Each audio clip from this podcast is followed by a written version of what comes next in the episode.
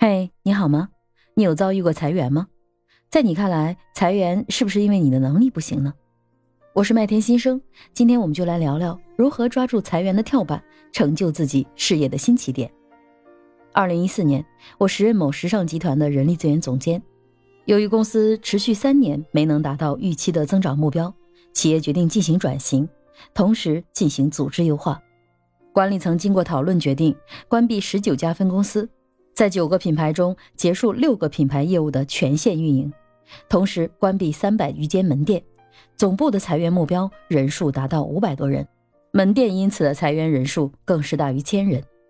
一时之间，我们的这个决定在深圳的时装圈里掀起了轩然大波，因为我们一夜之间优化的员工在各大招聘平台上大量的投递简历，许多同行朋友们打电话给我了解情况，有的表示关心。有的则是问我企业淘汰的人里有没有适合他们的。就这样，我开始跟各个同行们进行了内推。有一些朋友呢，就像员工给我提交他们的招聘计划一样，给我列了个清单；还有一些呢，把他们重点需要的岗位和薪酬范围直接给了我。感觉那个时候，大家就像一家公司相互配合的同事，彼此帮忙。我帮员工快速的找到工作，自然这边的离职手续办理就更顺畅。当时我们的企业在深圳时装圈也算是不错的，尤其是每年对员工的培训费用都在百万以上，所以一直以来我们的员工都是各个同行企业争抢的对象。有这样一个机会，可以在我们的花名录里随便挑人，对他们来说简直不要太爽。当然，在内推之前，我会先对员工做一下评估，毕竟我的这种内推本身就是以我这间企业的 HRD 作为背景的一种担保。是对这个人职业技能和个人综合实力的一种背书，所以我要对自己这个个人品牌负责，不会随便的推荐员工。那么什么人会成为我的内推目标呢？第一，基本职业素养强的员工，包括沟通协调能力、目标感、心态、学习能力、适应能力。第二，专业技能过硬。比如当时我们的版师有一个品牌的版师呢，是跟随着香港一位著名设计师八年的，他积累了丰富的技术经验。这样的人在市场上是很难找的人才，而他的学历呢并不高，只有经验，企业呢也难找到他这样的人，他呢也难找工作，所以这种内推对他来说就很重要了。第三呢，就是稀缺型的技术人才。当时呢，我们刚刚兴起各类顾客相关的沙龙和策划活动，虽然对于员工的基本素质要求并不高，但是对于我们这种常年在企业里做各种各样活动的员工来说，他已经有两三年的经验，已经是一个成熟了，在市场上这样的人还是很吃香的。后来呢，有的员工因为我的内推，成了比我们更好的平台的员工，甚至有了更好的发展。而如果他在社会上投简历，可能连个面试的机会都没有。一个学历的档，可能已经把他挡在了门槛之外。当然了，这种内推的方式也不一定每间企业在裁员的时候都会用得到。如果你刚好不幸遭遇裁员，一般如何对待呢？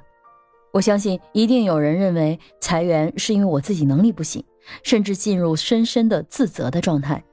在此呢，我劝你大可不必。有机会像我们这种状况，是整个业务部门都砍掉，或者是整个品牌都砍掉。其实这些跟你个人的能力并没有太大关系了，有机会是这个模块整体的调整。当然了，如果是说对企业特别特别重要的技术人才，可能我们也会想办法留住。所以其实说白了，还是要做好自己。但从另外一个层面，如果我们因此而自怨自艾，甚至是让自己背负上很多沉重的东西，这个就大可不必了。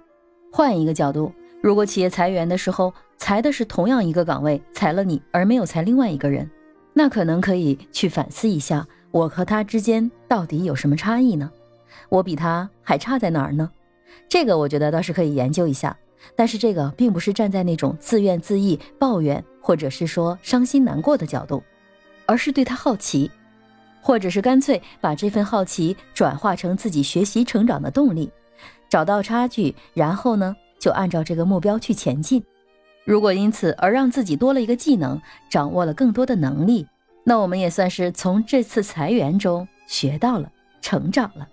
另外呢，还有两种可能，也不一定是你的关系。比如说，公司过去对这个岗位的要求是八十分的标准，所以呢，按照这样的标准招聘到你，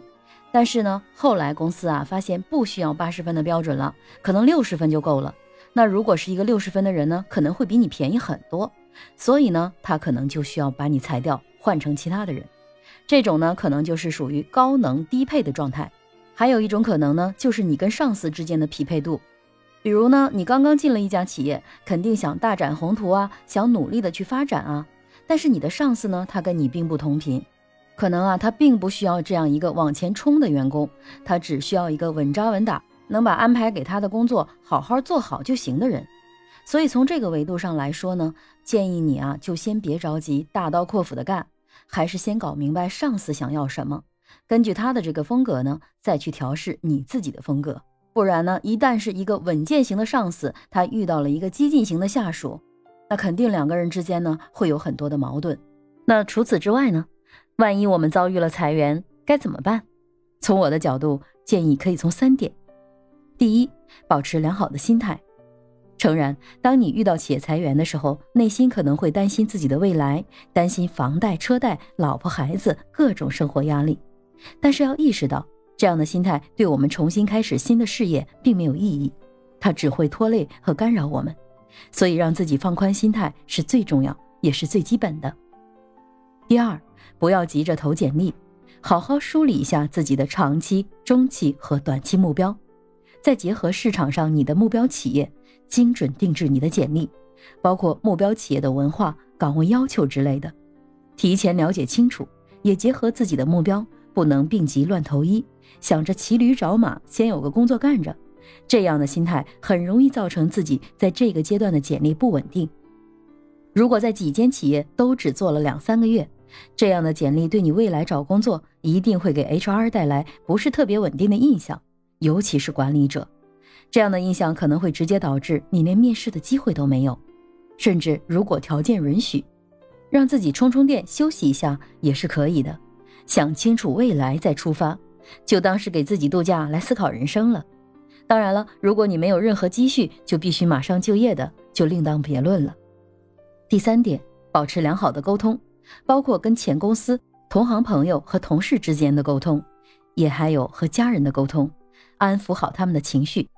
最重要的是前公司的相关领导，说不定他也能给你个内推的机会，或者跟你一起离职的同事们，他们也可能会到一些新的公司去任职，说不定呢就会给你透露一些他们新入职企业的职位短缺情况，对于你短期找到新工作的机会，或者是找到心仪目标的企业入职，都可能是非常有益的。谁也不愿意突然遭遇裁员，如果我们不幸遇到了这样的情况的时候。还是要稳住自己的内心，坦然地面对这个可能是我们职场中一次新的机遇的时机。当危机来临的时候，有人能够抓住机会化危为机，也有人可能就此走上下坡路，甚至消沉下来，一蹶不振。相信智慧的你会做出对自己最有利的选择。对于如何应对一次组织优化或者是大规模的裁员，我前面有录了两期节目，站在管理者的和站在员工角度的。感兴趣的朋友呢，也可以往前翻一翻听一下。我是麦田新生，关注我，收听更多的成长话题吧。